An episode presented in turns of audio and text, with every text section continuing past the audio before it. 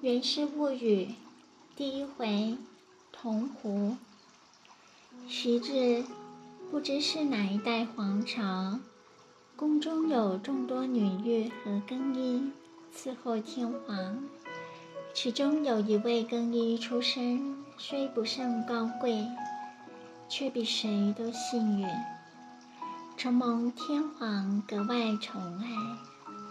缘此招来其他妃子的妒忌，诸如从一开始就狂妄自大地认为自己娘家身份高贵，受天皇宠爱者非己莫属的一些妃子，万万没有想到天皇宠爱的竟是那个更衣，为此他们轻蔑。并妒恨这位更衣。不久，此事终于传到宫外去，人们忧心忡忡，觉得如此下去，将来也有可能会产生类似杨贵妃那样的事。在这种处境下，更衣深感痛苦，所幸。仰仗皇上倍加宠爱，在宫中谨少慎微，诚惶诚恐地度日。也许是前世缘分深邃的缘故，这位更衣生下了一个举世无双、纯洁适欲的小皇子。却说更衣蒙皇上的恩宠，诚惶诚恐地将这种宠爱当做自己人生唯一的指望。可是背后总说他坏话，企图挑剔他的过失者，大有人在啊！他的身体纤弱，娘家又无实力。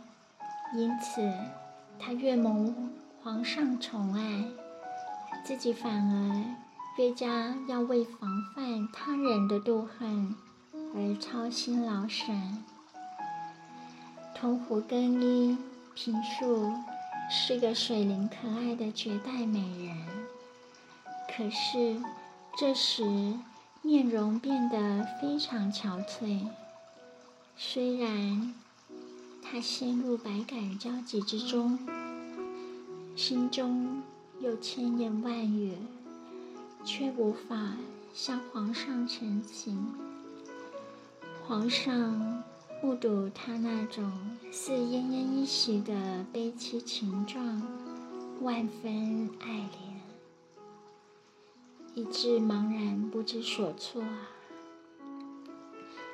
皇上一边哭泣。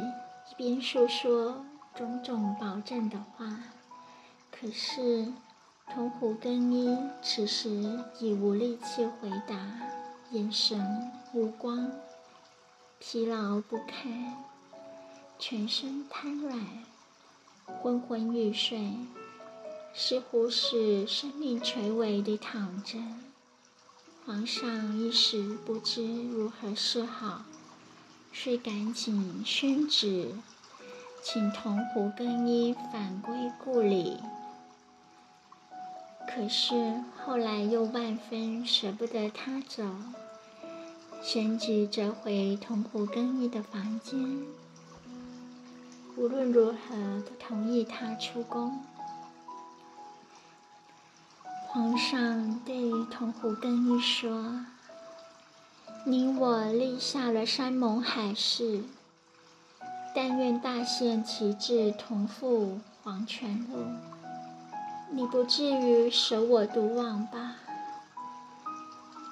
铜壶更衣也万分悲伤地吟道：“大限来临，将永别，依依真情，恨命短。”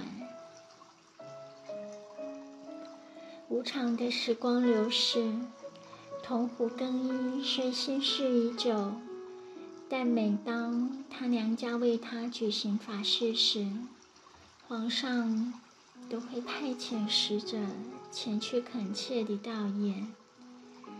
一个深秋的傍晚，台风骤起，顿觉寒气逼人。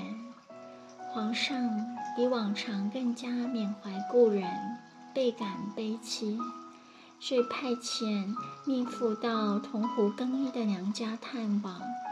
命妇来到铜湖更的娘家，车子一进门内，眼见一片凄凉景象。不禁悲从中来。此宅邸本是铜湖更衣的母亲的双居之处，为了照顾爱女更衣的关系，千方百计地整修庭院门楣，务求人前体面的体现。然而，如今这位寡母日夜哀痛亡女，十分沮丧。哪还顾得上修缮整修院落呢？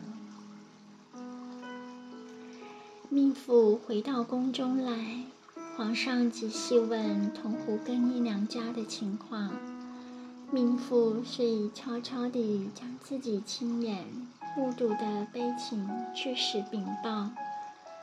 皇上仔细问铜湖更衣娘家的情况。命妇遂悄悄地将自己亲眼目睹的悲剧据实禀报，并将老夫人的回音呈上。皇上只见傅函书曰：“承蒙皇恩，诚然不胜惶恐，自觉几乎无置身之地，拜见圣谕，百感交集。”心慌意乱，只觉心中一片昏暗。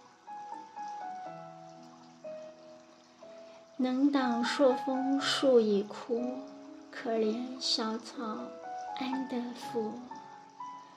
命妇将老夫人赠送她的物件呈上，让皇上阅览。皇上心想：莫非？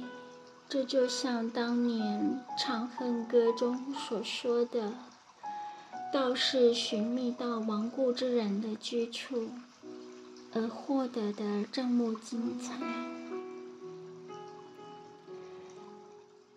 遂咏歌一首如下：宁愿化作灵道士，探寻君魂可曾至？